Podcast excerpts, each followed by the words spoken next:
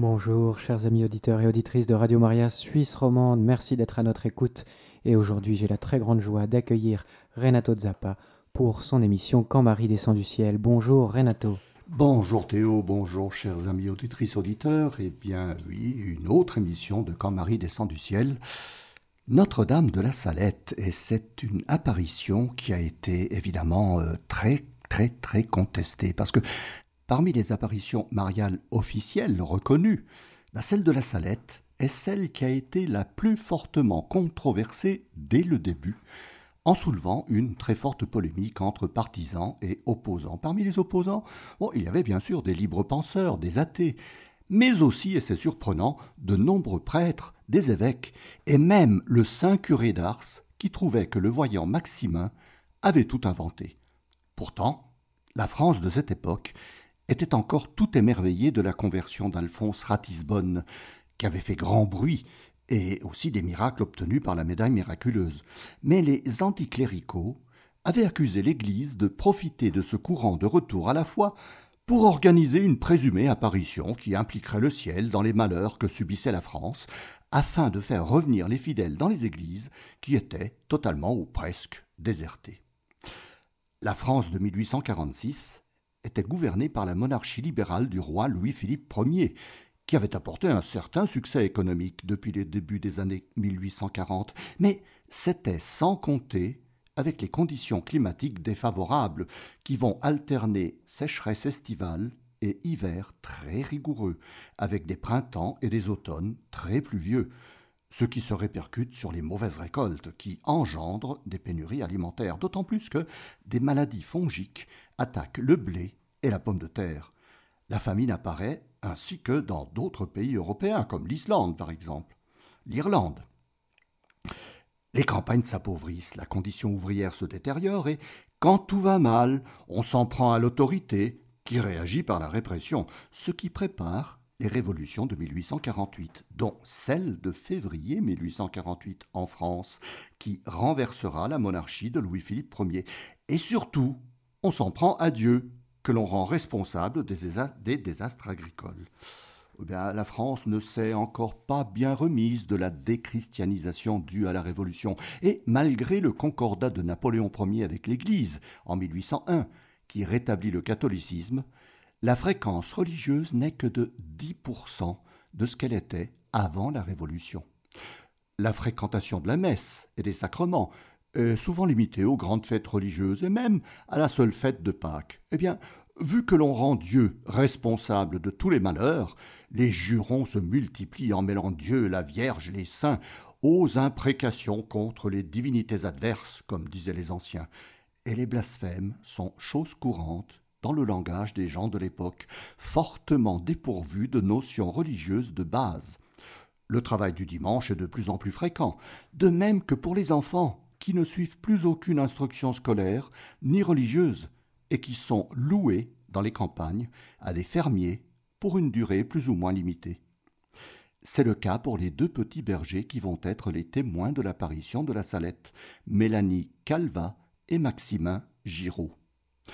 Françoise Mélanie Mathieu, selon ce qui a été inscrit dans le registre des baptêmes, est née le 7 novembre 1831 à Corps, un gros bourg situé dans le département de l'Isère, à la limite des Hautes-Alpes, à 75, 65 km environ de Grenoble et à 40 km de Gap. À cette époque, il n'y avait pas encore le lac du Sautet, car le barrage sur le Drac, qui forme le lac, n'a été construit que dans les années 1930. Ses parents, Pierre Mathieu, mais surnommé depuis longtemps Pierre Calva, et Julie Barneau, sont très pauvres. Pierre est tailleur de pierre et scieur de bois, mais le travail manque, et Julie accepte toutes sortes de travaux, lingères, ménagères, lavandières, et souvent leurs dix enfants, dont Mélanie, sont dans la rue pour mendier un peu de nourriture. Il y a bien une école de garçons à Corps depuis 1806, et il y en a une pour filles depuis 1844, mais Mélanie ne la fréquentera pas et n'aura donc aucune instruction scolaire ni religieuse, s'occupant des vaches des voisins depuis l'âge de six ans. En 1846, elle est louée du printemps à l'automne à Jean-Baptiste Prat, fermier aux Ablandins, un hameau du nouveau village de La Salette-Falavo, qui est la réunion des deux villages de La Salette, Beaumont et Falavo depuis 1840. Habituée très tôt à la solitude des alpages, Mélanie est une jeune adolescente de 15 ans, renfermée, timide et taciturne, et assez méfiante envers tout le monde. Elle ne parle que quelques mots de français, sa langue étant un dialecte régional, l'arpitan, issu de l'occitan ou du franco-provençal. Pierre-Maximin Giraud est né aussi à Corps le 26 août 1835. Sa mère, Angélique Templier, meurt alors qu'il n'a qu'un an et demi. Son père, Germain Giraud, qui a aussi une fille de huit ans, Angélique, se remarie avec Marie Cour, qui ne s'occupe absolument pas des deux enfants. Leur père s'en occupe encore moins car il est charron et, dans son petit atelier, il passe son temps à réparer chars et charrettes et autres véhicules et instruments agricole, mais il passe aussi son temps au café du village. Le petit Maximin est ainsi livré à lui-même, ne fréquentant pas l'école, qui existe pourtant, et passant ses journées dans les rues de Corps avec son chien et sa chèvre, parlant, comme Mélanie, le patois de la région. Mais étant dans la rue, il échange quelques mots de français avec les conducteurs de diligence et les employés des haltes et des relais de poste. Il parlera donc le français bien mieux que Mélanie, mais comme Mélanie, il ne reçoit aucune instruction religieuse, et tous les deux ne savent ni lire ni écrire.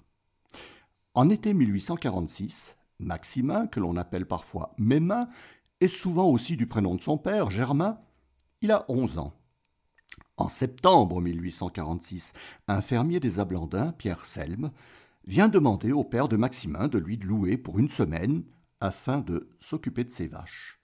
Mais Pierre Selme constate que le jeune garçon semble profondément s'ennuyer sans ses camarades de corps. Alors il lui conseille de rejoindre une autre bergère des Ablandins, afin qu'il ne se sente pas seul. Le 17 septembre, Maximin fait ainsi la connaissance de Mélanie, mais le lendemain, ils ne restent ensemble qu'un moment car Mélanie préfère sa solitude. Néanmoins, ils décident que le lendemain, le samedi 19 septembre, ils iront tous les deux avec leurs petits troupeaux respectifs sur les alpages des montagnes qui bordent la vallée qui part des Ablandins et de Dorsières à 1700 mètres d'altitude. Les voilà donc ensemble ce samedi 19 septembre 1846, veille de la fête de Notre-Dame des Sept Douleurs que le pape Pie VII, le 18 septembre 1814, avait fixé au troisième dimanche de septembre, donc en 1846, le dimanche 20 septembre le pape Saint Pie au début du XXe siècle, fixera la fête au 15 septembre, le lendemain de la fête de l'exaltation de la Sainte Croix. La matinée se déroule calmement, les deux troupeaux sont sur l'alpage et vers midi, les deux enfants emmènent leurs vaches boire à la fontaine des bêtes. C'est une sorte de petit barrage qui retenait les eaux, à l'endroit où se trouve l'actuel pont qui mène au sanctuaire. Puis, ils les mènent au chaumoir, un terrain plat, celui qui se trouve actuellement devant le sanctuaire. Mélanie et Maximin vont ensuite monter sur une petite colline pour manger leur maigre repas, une tranche de pain, un peu de fromage, de la tome séchée. Ils redescendent ensuite vers un petit creux, près d'une source, qui est toujours tarie en été, et même souvent en hiver, la petite fontaine. Ils y restent pour se reposer et faire une petite sieste.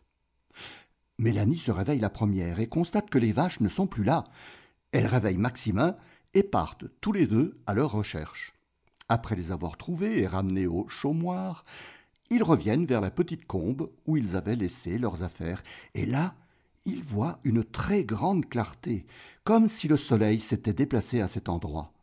Ce globe de feu s'agrandit. Les enfants s'approchent avec une certaine crainte, et à l'intérieur ils voient une belle dame, en pleurs, qui tient ses mains sur son visage en larmes. Puis cette belle dame se lève et leur dit en français Avancez, mes enfants, n'ayez pas peur. Je suis ici pour vous conter une grande nouvelle. Mélanie et Maximin s'avancent alors vers la dame, qui s'est aussi avancée vers eux.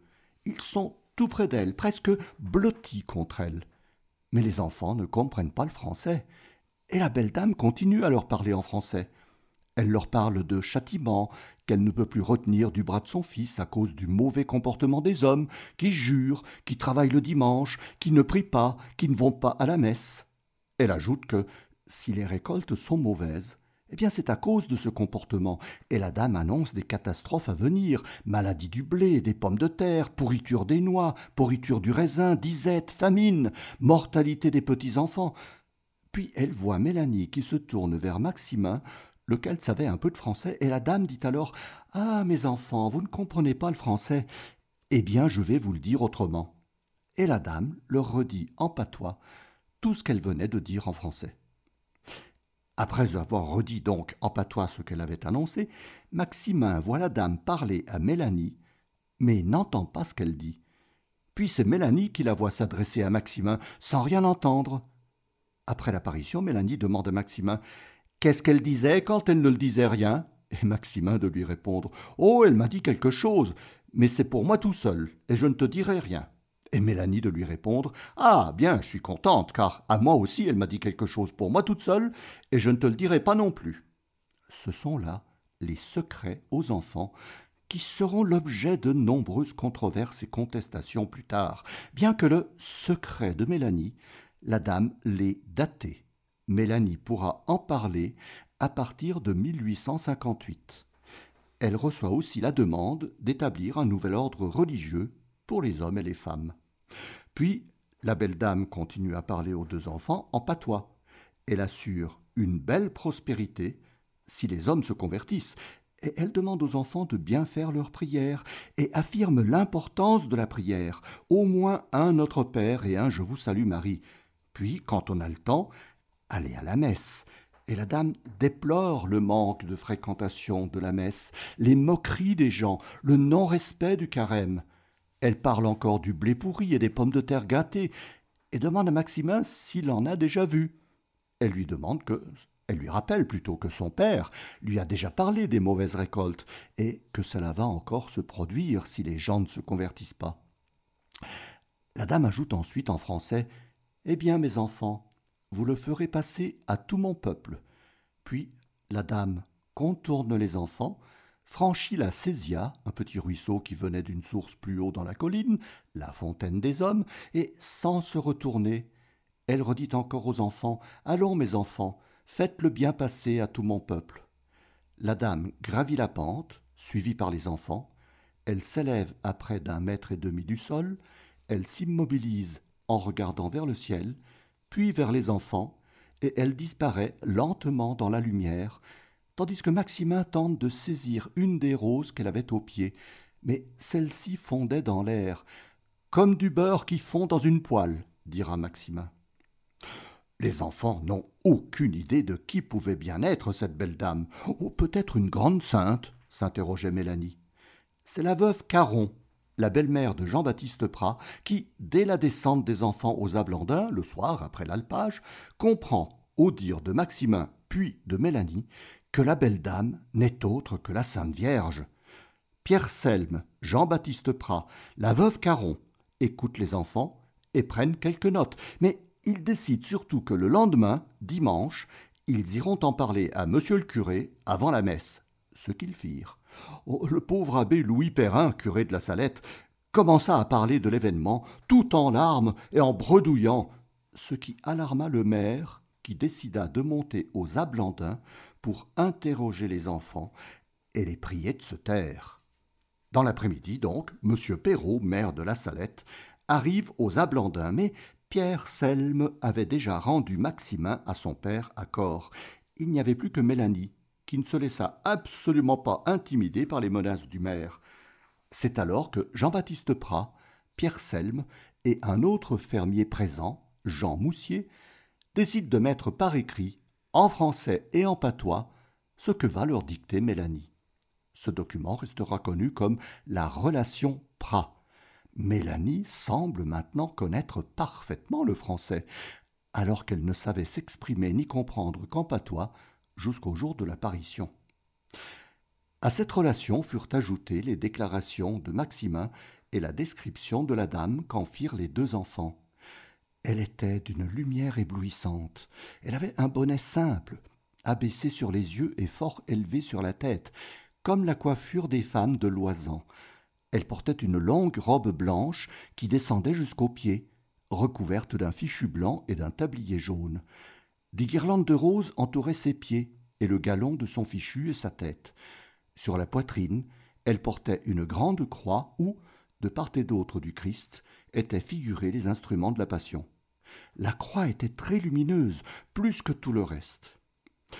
Déjà le bruit de cette apparition de la Sainte Vierge s'est répandu, et le lendemain, 21 septembre, les quelques curieux présents sur le lieu voient la source tarie se mettre à couler abondamment.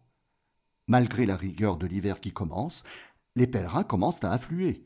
Le curé de corps, l'abbé Mélin, interrogea les deux enfants en octobre 1846 et il envoya sa relation à l'évêque de Grenoble, monseigneur Philibert de Brouillard, qui convoqua une assemblée de professeurs du séminaire et de chanoines de la cathédrale en décembre.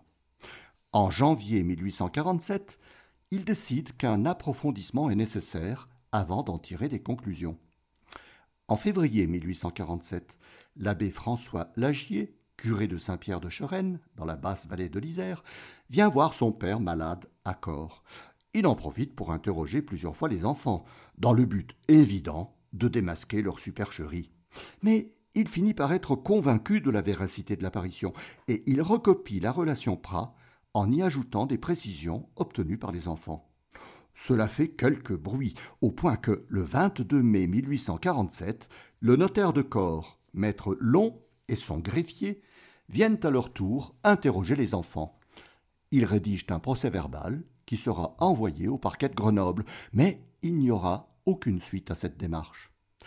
Cela décide monseigneur de Bruyard à ouvrir une enquête officielle cette fois pour l'approfondissement nécessaire des faits. Elle se compose des mêmes personnes qu'en décembre, auxquels sont associés un professeur de théologie dogmatique, le chanoine Pierre-Joseph Rousselot, et le supérieur du grand séminaire, le chanoine Orcel. Cette commission se réunit de juillet à septembre 1847 et, en décembre, la majorité des membres conclut à l'authenticité de l'apparition de la Salette. Ce qui vient appuyer cette décision, c'est la déclaration de l'archevêque de Sens, dans Lyon, monseigneur Mellon Joly, qui annonce que trois guérisons miraculeuses sont survenues à Avalon, à l'invocation de Notre-Dame de la Salette. En 1848, alors que la Révolution de février commence en France, Monseigneur de Brouillard autorise le chanoine Rousselot a publié son rapport que l'évêque préface et qui est considéré comme une première reconnaissance implicite de l'apparition. L'évêque s'occupera aussi de faire préparer Mélanie et Maximin à leur première communion qu'ils feront à Pâques 1848. En 1849, le chanoine Rousselot publie son ouvrage préfacé par l'évêque La vérité sur les événements de la Salette. La même année, Monseigneur de Bruyard commence à acheter les terrains autour du lieu de l'apparition pour y construire le sanctuaire. Il autorise la création d'une confrérie de Notre-Dame réconciliatrice. C'est le début un peu des congrégations demandées par la Vierge. Mais en 1850 se produit l'incident d'Ars. Maximin, à qui l'on conseillait de devenir religieux mariste, décida de consulter le saint curé d'Ars contre l'avis de monseigneur de Brouillard, qui soupçonnait certainement que des complications allaient surgir. Maximin et deux de ses protecteurs, Braillère et Verrier, arrivent à Ars en septembre 1850. Le 25, Maximin rencontre le Saint-Curé et là, une suite de confusions et de malentendus se, se produit. Maximin voulait éprouver les dires sur le curé d'Ars, qui savait lire dans les âmes, et il répondit de façon évasive et imparfaite aux questions, ce qui fit dire à Jean-Marie Vianney que Maximin avait menti et qu'il s'était rétracté. Maximin niera fermement cette affirmation, mais le doute s'instaura le curé d'Ars fut pris de remords de ne pas avoir suffisamment écouté Maximin, et il reconnaîtra la véracité de l'apparition quelques mois plus tard. Mais l'affaire parvint à Lyon, auprès de l'archevêque, le cardinal Louis de Bonald, fervent défenseur des idées révolutionnaires, qui soupçonne une supercherie et fait savoir qu'il veut connaître les secrets des enfants. Mélanie refuse et affirme qu'elle ne remettra son secret qu'au pape en personne, ce que Pie IX ne manquera pas de saisir comme occasion, et monseigneur de Brouillard en profite pour demander la reconnaissance officielle au Vatican. Pinaf refuse, mais en juillet 1851, il se fait remettre les secrets apportés par le chanoine Rousselot et par l'intermédiaire du cardinal Luigi Lambruschini, préfet de la congrégation des rites. Pour éviter un développement majeur de la polémique, d'autant plus que la situation politique de la France semble évoluer vers ce que les enfants ont reçu comme secret, Monseigneur de Bruyard promulgue le décret qui reconnaît l'apparition le 10 novembre 1851. Le 25 mai 1852, Monseigneur de Bruyard et Monseigneur Pierre Chatrousse, évêque de Valence, montent à cheval jusqu'au lieu de l'apparition pour la pose de la première pierre du futur sanctuaire, auquel sera ajoutée une hostellerie pour les pèlerins. Il annonce aussi la création d'une congrégation séculière pour l'accueil des pèlerins. Ce sera les missionnaires de la Salette, qui sera créée en 1876 et approuvée par Léon XIII le 27 mai 1879. Le 20 août 1879, le sanctuaire est achevé est consacré par l'archevêque de Paris, le cardinal Joseph Guibert, en présence de l'évêque de Grenoble, monseigneur Armand Fava, et d'une dizaine d'évêques de l'Est de la France, et aussi de l'ex-évêque de Lausanne et Genève, monseigneur Gaspard Mermillot, expulsé de Suisse en 1873 et qui s'était réfugié à Ferney, tout près de Genève, mais en France. L'église obtient le rang de basilique et la statue de la Vierge est couronnée. En 1864, on avait installé sur le lieu de l'apparition les statues en bronze, grandeur nature, de la Vierge, de Mélanie et de Maximin. Mais il faudra attendre un décret du Vatican du 18 mars 2016, et oui, c'est tout récent, pour reconnaître pleinement le culte de Notre-Dame de la Salette et qui fixe la fête au 19 septembre. Le sanctuaire accueille actuellement près de 400 000 pèlerins par année.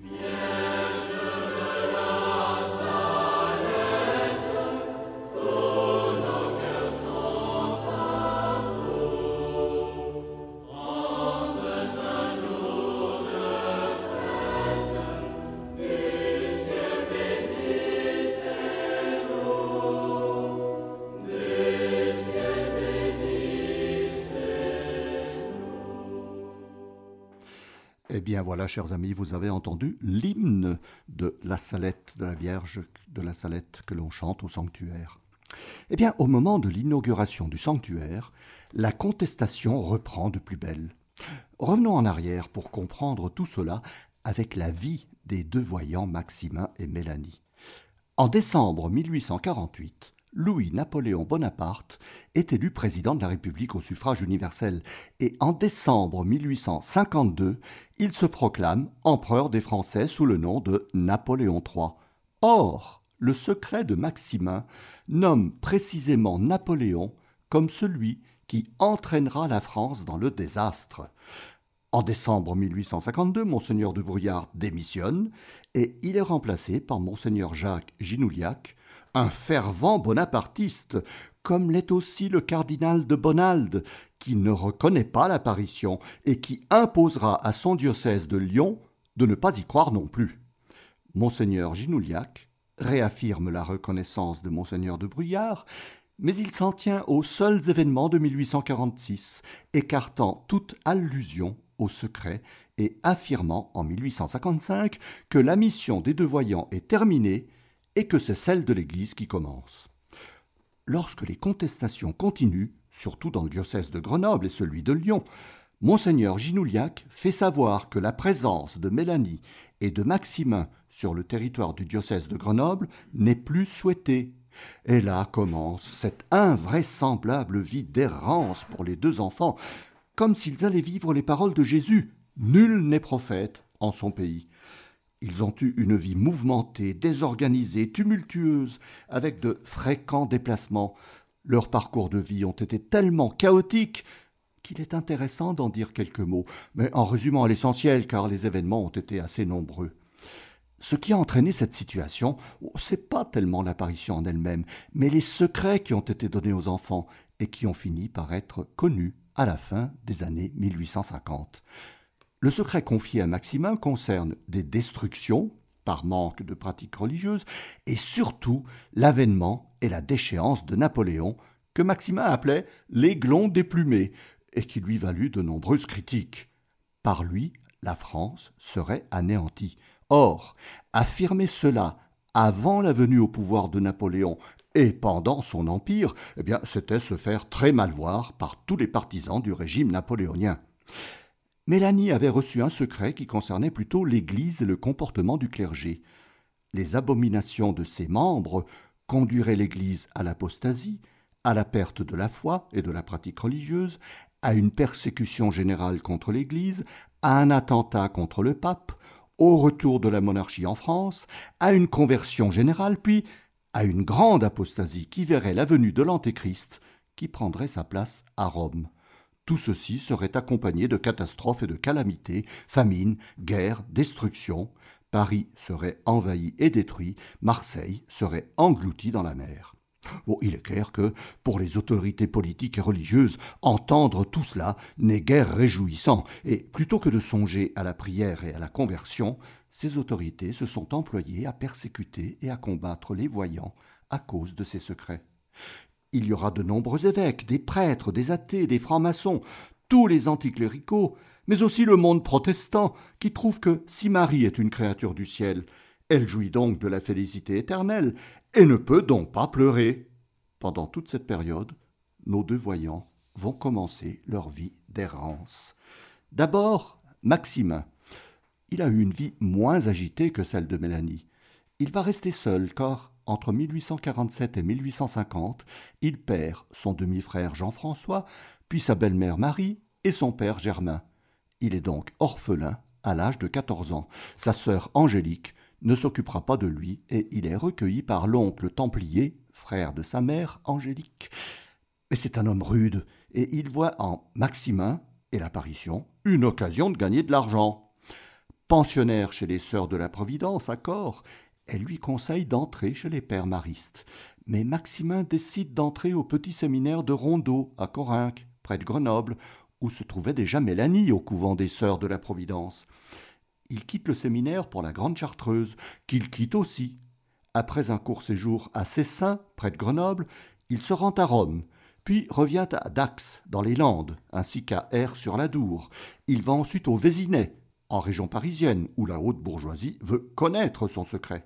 On le trouve ensuite à Tonnerre, dans Lyon, puis au Petit Jouy en Josas, près de Versailles, et à Paris, où il travaille dans une maison pour personnes âgées et suit des cours de médecine. Après avoir passé des examens sans succès, il travaille dans une pharmacie, mais il la quitte quelques mois plus tard pour retourner à Rome, où il s'engage dans les Zouaves pontificaux, une armée de défense des États de l'Église. Mais au bout de six mois, il revient à Paris, où il est pris en charge par la famille Jourdain. Au cours de son séjour parisien, Maximin sera confronté aux détracteurs de la Salette, et il se battra pour rétablir la vérité, y compris avec l'archevêque de Paris, monseigneur Georges d'Arbois, qu'il rencontre le 4 décembre 1868 et auquel il annonce qu'il sera fusillé. Ce qu'avait dit aussi la Vierge Marie à Catherine Labouré en 1830, et monseigneur d'Arbois sera en effet fusillé par les communards le 24 mai 1871. Après une affaire montée avec un négociant en alcool qui tourne à la faillite, Maximin s'enrôle dans l'armée impériale en 1870 et il est affecté au fort Barreau, près de Chambéry. Mais, pressentant le futur désastre de Napoléon dans la guerre contre la Prusse, il quitte l'armée et revient à Corps, où, en novembre 1870, il se rend au sanctuaire de la Salette et fait plusieurs récits de l'apparition devant de nombreux pèlerins. À Corps, il est rejoint par les Jourdains, mais ils vivent dans une extrême pauvreté, au point que le nouvel évêque de Grenoble, monseigneur Justin Paulinier, demande au père missionnaire de la Salette de les aider. En février 1875, il fait un nouveau récit de l'apparition dans l'église de Corps, et il proclame avec foi Je crois fermement, même s'il fallait verser mon sang, à la célèbre apparition de la très sainte Vierge sur la montagne sainte de la Salette le 19 septembre 1846, apparition que j'ai défendue par mes paroles et par ma souffrance. C'est dans cet esprit que je donne mon cœur à Notre-Dame de la Salette. Affaibli et malade, Maximin meurt le soir du 1er mars 1875, après s'être confessé et reçu la communion avec peine, car il devra boire un peu d'eau de la Salette pour avaler l'hostie. Il avait trente-neuf ans. Il est enterré au cimetière de Corps, mais son cœur se trouve dans la basilique de la Salette. C'est une vie tout aussi mouvementée, sinon plus, qu'a connue Mélanie. Euh, il faut dire que les deux enfants étaient considérés comme des petits saints par la foule de visiteurs et de pèlerins qui voulaient les voir, les toucher.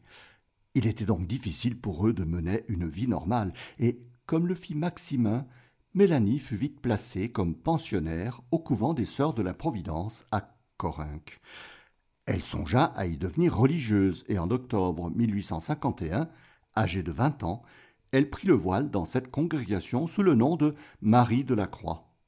L'évêque de Grenoble, monseigneur de Brouillard, démissionne en 1852, son successeur, monseigneur Jacques Ginouliac, refuse que sœur Marie prononce ses vœux, car il la considère peu préparée et peu encline spirituellement à devenir religieuse. Mélanie proteste contre la décision de l'évêque en faisant remarquer qu'il ne veut pas s'attirer l'inimitié de Napoléon III. Mélanie change alors de couvent. Elle est accueillie chez les filles de la charité, où elle fait un dur travail d'aide aux pauvres. Elle parle toujours des messages de la Vierge et surtout du complot des francs-maçons qui veulent prendre le pouvoir pour amener la France au désastre par l'entremise de Napoléon.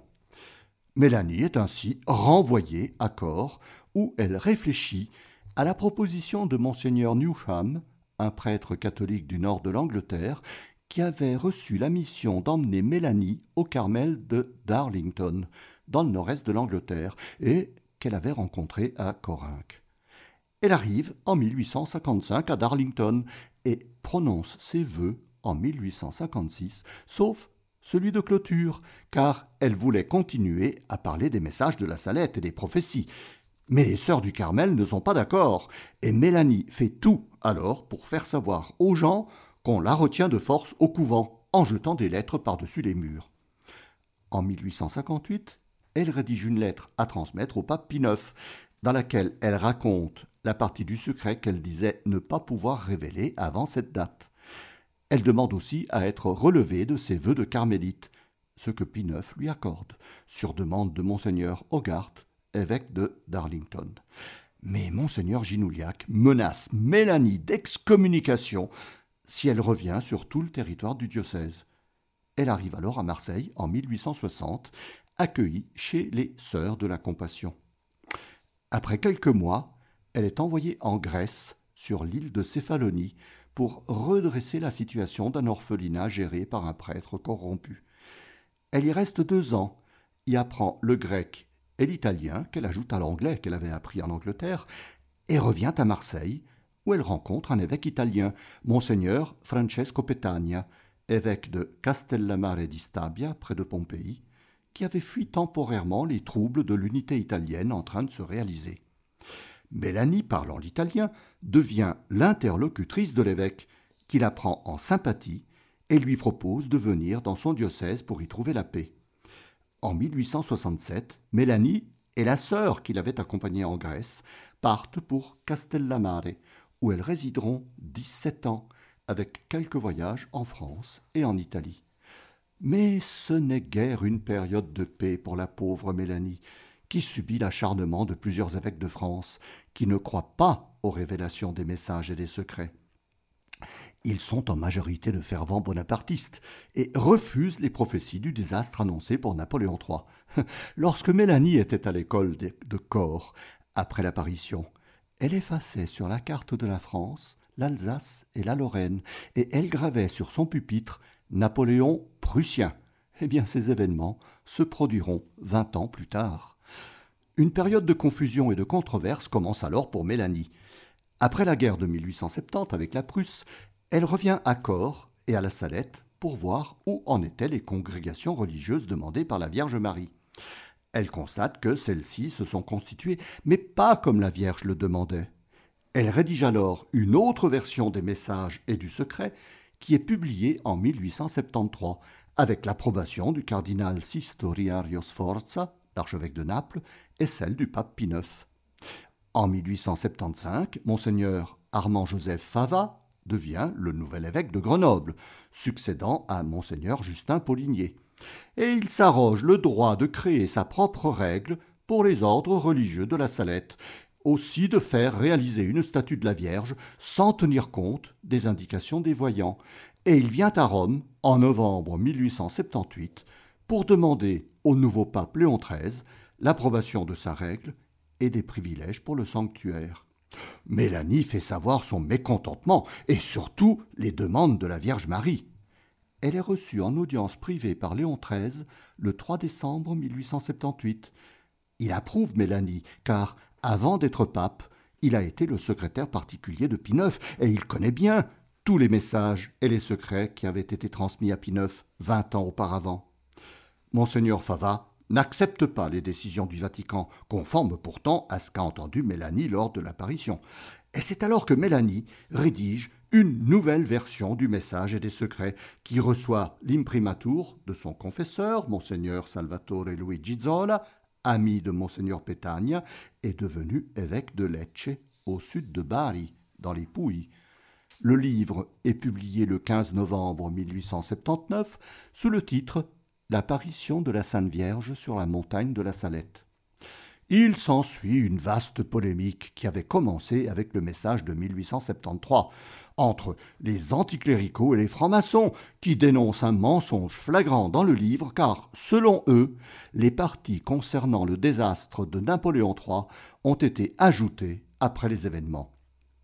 De nombreux évêques, dont monseigneur Pierre-Louis Marie Cortet, évêque de Troyes, dénonce en 1880 le livre de Mélanie comme une falsification des faits et demande son retrait, ce que le Saint-Office fera quelques années plus tard en mettant le livre à l'index, donc en l'interdisant, car cela commençait à nuire au prestige du sanctuaire de la Salette et à ternir l'authenticité de l'apparition. Après un séjour alterné entre Castellamare et Lecce, auprès de son nouveau protecteur, Monseigneur Zola, car Monseigneur Petagna est décédé en 1878, Mélanie va revenir en France en août 1884. Elle va chez sa mère Julie, âgée et malade, et elle s'occupe d'elle jusqu'à ce que les pères de la Salette lui fassent comprendre que sa présence près du sanctuaire pourrait nuire et diminuer la fréquentation. Mélanie et sa mère quittent Corps en janvier 1885 pour Cannes, puis pour le Canet, où elles resteront jusqu'au décès de Julie en novembre 1889. Entre-temps, une sombre affaire d'héritage vient ternir sa réputation.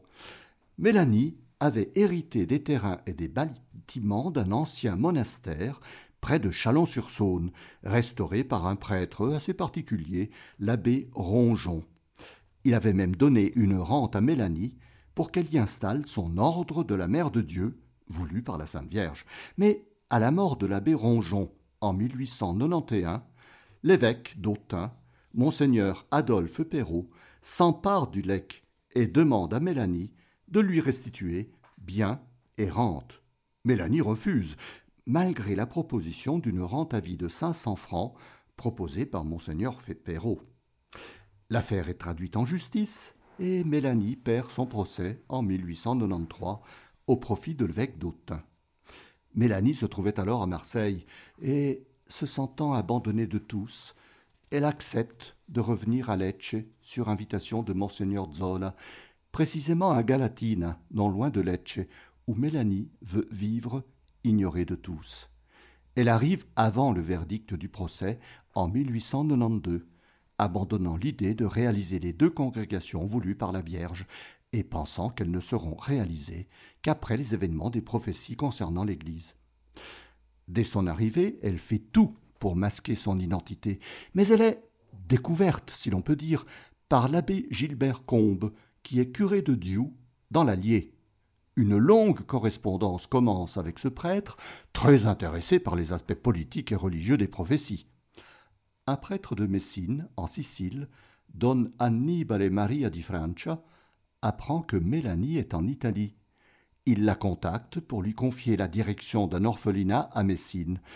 Mélanie accepte et elle arrive le 13 septembre 1897.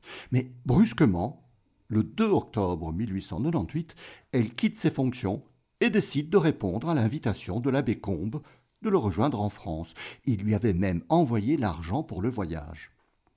Mélanie part donc pour la France, mais sur son chemin, elle s'arrête à Moncalieri, près de Turin, où elle reste jusqu'en juin 1899, avant d'arriver à Dieu. Mais Mélanie ne s'entend pas bien avec le curé de Dieu, qui lui demande de rédiger une nouvelle version des secrets. Il en profitera pour les publier en 1901 sous le titre Le Grand Coup et sa date probable, dans une version très personnelle, visant à rétablir les Bourbons sur le trône de France. Le livre est réédité à Lyon en 1904, puis sera aussi mis à l'index par le Vatican. Mélanie se rend ensuite à la Salette pour l'anniversaire de l'apparition, le 19 septembre 1902, mais les remous provoqués par la parution du livre de l'abbé Combe euh, lui font comprendre qu'elle ne peut plus rester et surtout mourir dans un pays de francs-maçons, d'autant plus qu'elle sent sa mort prochaine, car en janvier et février 1903, elle tombe gravement malade et reçoit les derniers sacrements. C'est alors qu'elle prophétise qu'elle mourra en Italie, pays où les habitants sont pieux, pratiquants et ne jurent pas. Elle mourra seule, et l'on trouvera les volets de sa chambre fermés, on découvrira son corps le matin, après avoir forcé sa porte. ceci contre l'avis de l'abbé Combe, qui voulait la retenir à Dieu, et de l'abbé Rigaud, son vicaire, auquel elle avait dit qu'elle lui ferait un signe le jour de sa mort, si la Sainte Vierge le lui permettait. En juillet 1904, Mélanie part pour l'Italie du Sud, où elle pense revenir à Lecce, mais son protecteur, monseigneur Zola, est décédé depuis 1898.